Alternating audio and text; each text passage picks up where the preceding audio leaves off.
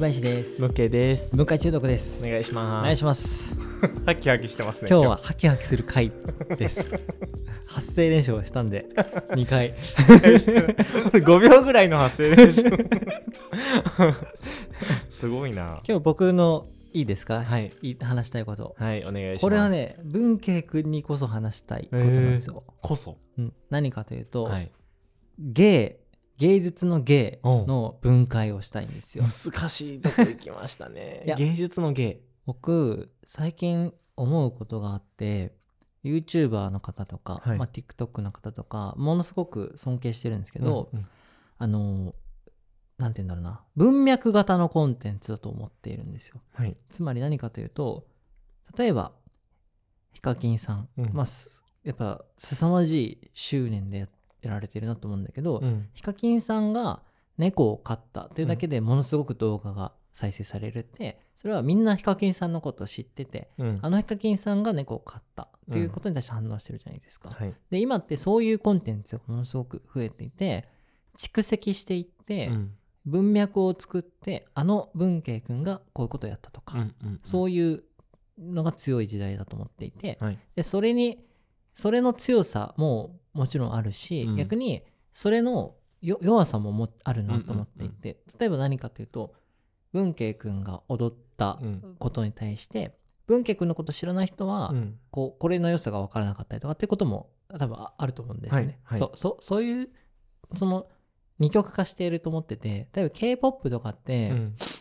エキビとかも文脈型だと思ってて、うんうんうんそのプロセスをみんな応援してきたけど、はい。その一方で K-POP とかは多分プロセスもあるみんな共有しつつそのクオリティというものがすごい世界に飛び越えていった一つの要因だと思っていて、これから僕ちょっとだけその文脈型コンテンツに対して懸念してるところもあってはい。なんかそその本よりその国とか時代を飛び越える芸というものを持ったものがすごく強くなってきているなっていう感覚があって、そこに対して文慶君どう思うのかなって。いやめっちゃ同じこと思います。そう。いや本当にしどっちかというと懸念の方が強いというか、ん。その文脈型。自分もそうだったそうだと思うのでやっぱりその戦いづらくなっていくというか、戦う相手が芸達者になっていくたりするから、なんかその何ですかね。自分が面白くあり続けることがすごく難しいというか、なんか自分で自分を消費してっちゃう感覚もあるしうーんとなんか成長できてないと思った瞬間にちょっとずつなんていうんですかね。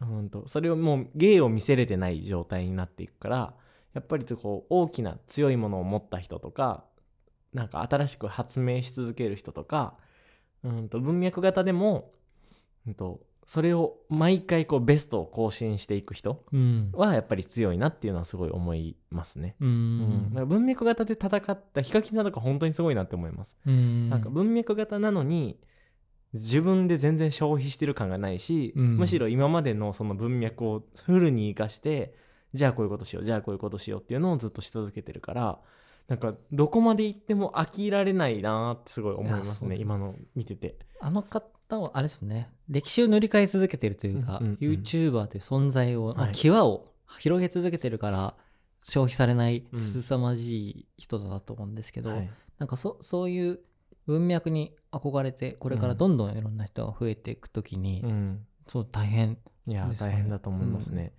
ばねよく言われることですけどそのもう視聴者の時間の奪い合いになってるみたいな話があるじゃないですか。うんもうみんな時間がない中ネットフリ見て YouTube 見てみたいなのしてるからもう限られた中で見てるけどってなったらやっぱり近いものはなくな見なくなっていく。似ているものがあるものは見なくなっていったりとか、ダンスだとしても一番かっこいいものを例えば見るとか、まあ、かっこいいだけじゃないかもしれない。一番面白いダンスでもいいし一番下手なダンスでもいいかもしれないですけどなんか選んでいくじゃないですかね、うん。そういう私はこれにするっていうの。でそれがやっぱ類似したものが多いと選ばれなくなっていくよなっていうのはすごい思います。うんうんなるほど、うん。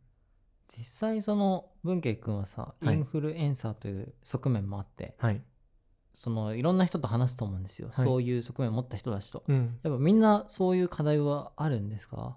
あーどうだろうな。なんかその今の話って結構引いた視点だなって思うんですけどそこまで引いた視点で自分のことを捉えてる人は少ないかなとは思いますね。うん。そうん、なんかまあというかあんまりそこまでで話すのはやっぱりお互いプライドもあったりとかするから、ちょっと話すのが恥ずかしいっていうのもあると思いますけどね。そうか。うん、うん。でも他の業界については話したりする例えば YouTube の知り合いと TikTok について話したりとかするときはうん。そういう話し方になるけど、やっぱ自分がやってることになるとちょっとこうなんていうんですかね。話せない人もいるからやっぱりなんですかすごいなんセンシティブな問題なんだなとは思います。そうだよね。うん。近いがゆえに話しづらいっていうのうんうん。があるのか。はい、いやでも TikTok もより一層そう感じるんだよね、うんうん。その爆発力がとんでもない。それがすなんていうんだろうな夢を見させるし、めちゃくちゃ価値があると思うんですけど、うん。異常に消費スピード速いよね。うんうんその TikTok で100万人ファンができたっていうことに対するそのか価値ってどういうことになるんだろうみたいなことはめちゃくちゃ思ってるな、うんうんうん。でもそんな中で今日いやより話したいのはそのその時代におけるゲイってなんだろうっていうのをはい。話したくて、うん。どういうものがいいゲイなんだと思います？い今ってことですか？それとももう。まあ普遍のものかもしれない。あ普遍の。うん。ゲイっていうのはどのす全てを含んでるってことですか？そうです。えー難しい。音楽とかも入ってるってことですよそね美術とか？うん。広いなあってなると何なんだろう？人優れた芸術とは何なんだろうっていう。アートかエンタメかっていうののあ違いでもありますよね。ね。そこは。はい。なんで、うんゲイだけどアートなのか、うん。エンタメなのかで結構違う。だから今日話したいのはどっちかっていうとエンターテインメントとしての芸術ってそう。ななんでしょうね。優れた芸術。一個はやっはいぱ普遍性っていうところがうん。基準になるのかなと思ってて、うん。だからさっき言ったようによりどどの時代でもうん。どの国の人でも心が動かされるものうんってうんうんものすごく強いし、うんうん。今の文脈型と相反している反対側にあるなっていう感じはうん。してるんですよね。ああそんなことないかな。どうだろう。僕ちょっと逆の意見かもしれないな。その普遍性のところで言うと、普遍性を見つけた人はすごいなって思うんですけどこういうことって結局どの時代も言われてるよねって見つけることはすごいなと思うんですけど今ある普遍的なものをみんなが認知しているものをなんていうんですかねリメイクするのは芸術芸術ではないけど芸ではあるのかもしれないい。やそうだね。いや 俺も話しながら思った。うん例えばお笑いっはてすごく日本独特のもので、うん例えば今の時代にしか受けないようなものってあると思うんですけど、それでも芸術ですもんね。うんうんうん優れたはい面白いものは。うん確かに。だからか時代とか国を超えることが全てではない。そうですね、うんだから芸術と芸が結構違うのかなっても思いましたあーなんか芸芸術の方がなんかこうちょっと尖ってるイメージがあるけど芸はもしかしたらそのそういう例えば普遍的なものあるいは普遍的じゃないものでもいいんですけどを用いて人々をた笑わせたりとか楽しませたりとか議論させたりしする仕向ける作業がのなんていうんですかね構築することを芸と呼ぶのかな、確かに。芸術と芸分けた方がいいですね。芸術の方がもうちょっと発明感が若干僕の中では、うん、めっちゃ個人的な感覚ですけどありますね。じゃあ一旦分かりやすく芸術はアートでうん。エンタメは芸として分けたら結構シンプルになるかもしれない。あはい。ですね。はい。そうなった時に今言ったもう一回聞くけど優れた芸とは何ですかね？より多くの人はい。をより多くの人である必要があるのかな？楽しませるっていうところで言うと。多くじゃなくてもいいかもですね。もう本当にコアなところに、でもそれはアートになってくるのかなそうだね。やっぱだから規模というもの うんはうん一つ入れていいかうんうんもしれないですね。そうですねうん。うん、K-POP は芸ですよね。そうですね優れた芸。うんうんうんうんですね、うん。うん、ハリウッド映画とかもそうなのかなハリウッド映画優れた芸も芸。うんアニメもえ芸ですようんうんね。うんうん何なんですかねそのまあより多くの人に届くっていう基準はあるんですよどういうものがより多くの人に届き、うん。心を動かす。ね共通点が難しいですね。やっぱ分野が広いと。まあそのアニメの中でも絵を描く人声を当てる人話を考える人がいるわけじゃないですか。でもうん。全てがそゲイである。っていううのもまた難しいなと思いますね。うん、うん。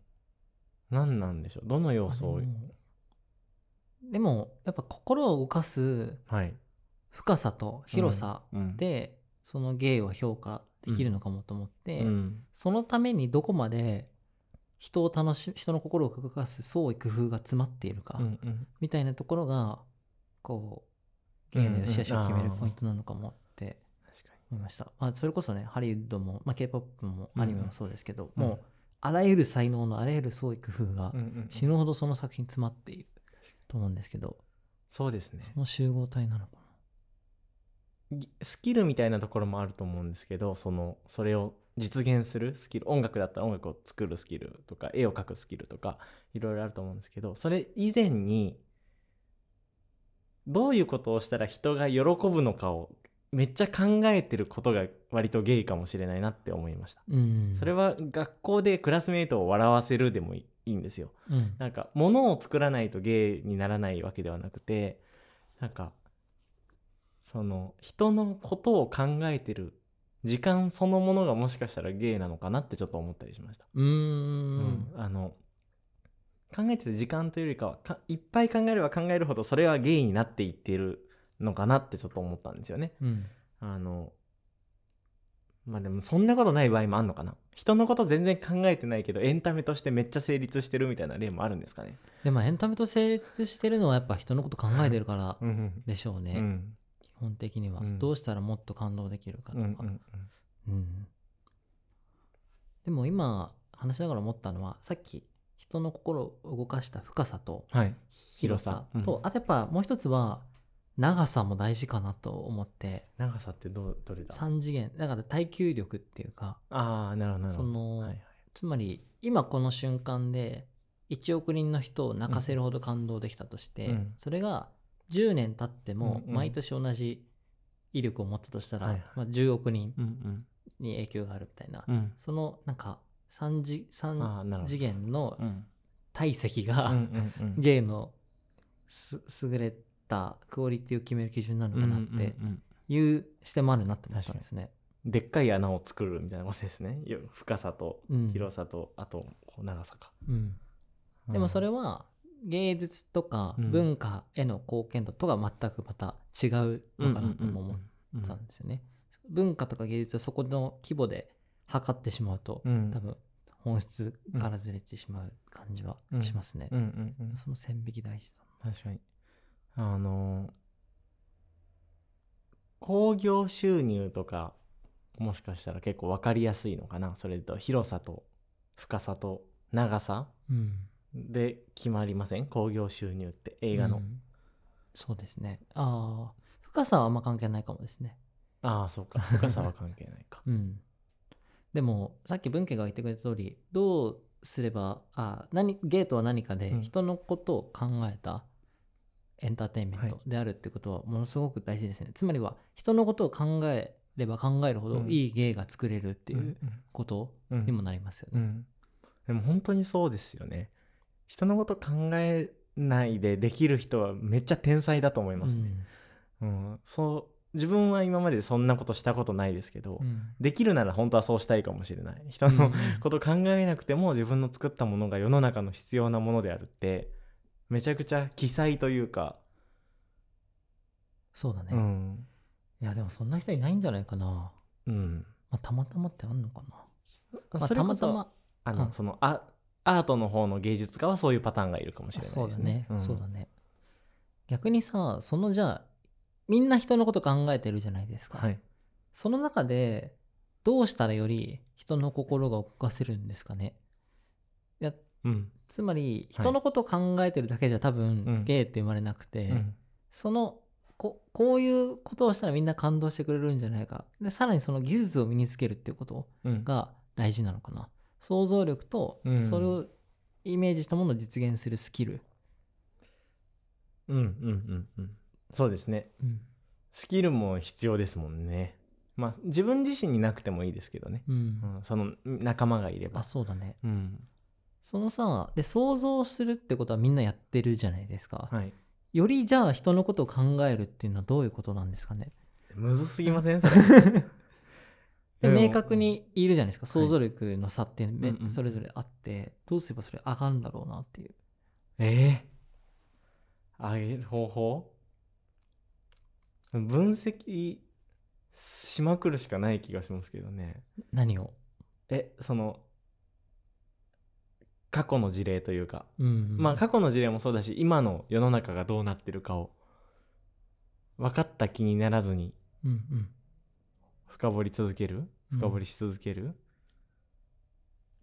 をもう繰り返す以外にない気がしますね。なんかその一回作ってダメだった時になぜダメだったのかっていうのを反省してで自分はこういうところが見れてないから次作る時にはもっとそこを見なきゃっていうのを繰り返す以外に何があるんだろうなってちょっと今考えてました。うーん。うん、じゃあその反復を続けている人が最も想像力があると、ああまあ天才もいるとは思いますけど。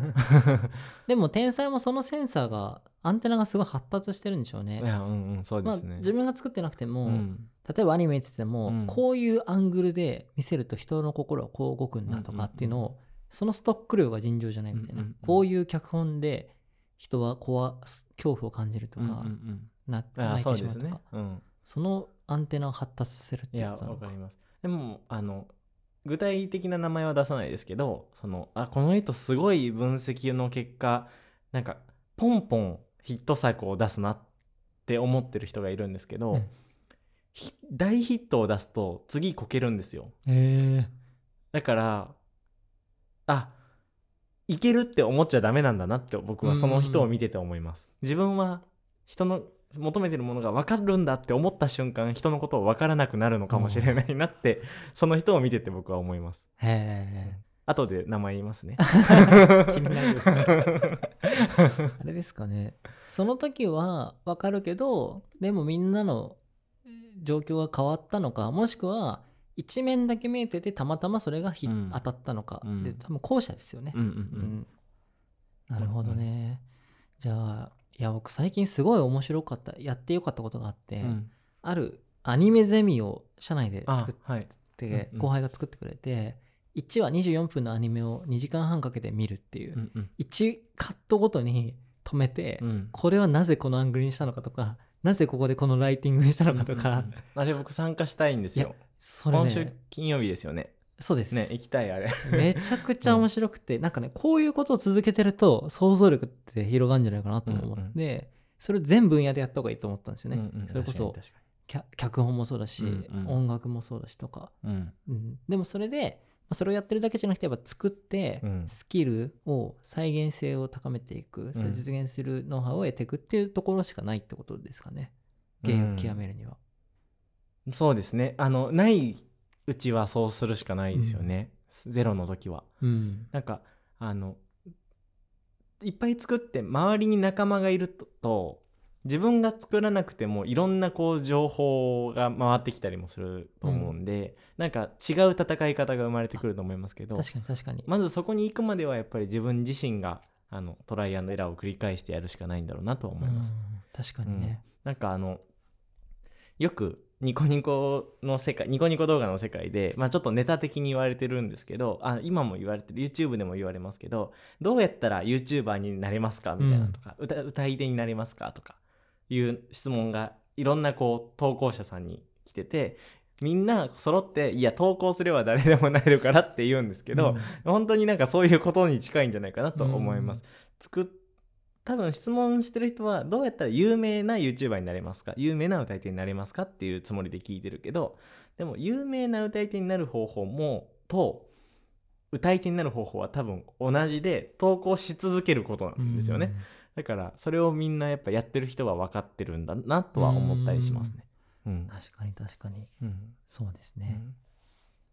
うん。うん、えでもちょっと話戻るけど、はい。さっき文慶君があなんか言った気がする。なんかその自分一人だけで完結する必要ないってすごいまさにだなと思って、い。自分で全部を想像できるわけないっていう前提がうんうん大事だなと思ってて、うん。自分でも想像できるようにするけどでもみんなでその想像力を補完していくっていう状況がすごい大事ですね。うんそうですよね、うん。いや一人だとやっぱ分からない部分はいっぱいある。僕この間それこそ小説書いててなんか自分の中では感情の流れがめっちゃ当たり前だったんですよねこういう時に人は怒りになるよなとかこういう時に一人は人は悲しみになるよなっていう僕の中での当たり前を書いてたんですけどその担当さん担当編集さんに「なんでここって悲しんでるんですか?」ってうんとかなんで怒ってるんですかって聞かれた時にあそっか当たり前じゃないかとも思ったしそこに至るまでの心情を書ききれてないからなんでって思わせるんだろうなと思ったんであの怒りの方を変えることはないですけどなんで怒り怒るのかというのをすごい丁寧に説明したりとかなんかやっぱりそれって自分の中の当たり前で生きてると伝わらないことがあるんだなって思った瞬間だったので、うん。そういうやっぱチームワークでものを作ることによってより多くの人に伝わるものになるんだなって思ったりしました。なるほど、うん、大事ですね。うん、そうですね。でも今の話を聞いて僕は結構そのどうしたら人がワクワクするかっていうところの解像度は結構高めな気がするんですけど、うんうん、どうしたらキュンキュンするかとかどうしたら怒るかとか全然普段考えてなくてああそ分か。んないんだなって。ワクワクに全振りな いやすごい大事だなって思いました、うんうんでも文慶君まさに文章という芸を今うん。やってるからすごい今日の話はリンクするんじゃないですか？いや本当に まさにです。今なんか言いながら全部自分に変えてきてますも っとじゃあ書けよって自分ですごい思いながら喋ってますね。へー。うんうん。えーちょっと今日話しきれないんですけど個人の創作の時代か、はい、チームの創作の時代かって話も今度したいですね。ああなるほど。なんか文慶君はその個人として突き詰められるものを突き詰めているけど一方でこれからそれをじゃあどう掛け算してチームにするかっていうのもうん、個人の時代だからこそ重要になってくるなと思ってて、ん。ぜひその議論をしましょう、白い。いいですね。うん、やりましょう。はい。はい。じゃあ今日はそんな感じで、ありがとうございました。ありがとうございました。お疲れ様おです。疲れ様です。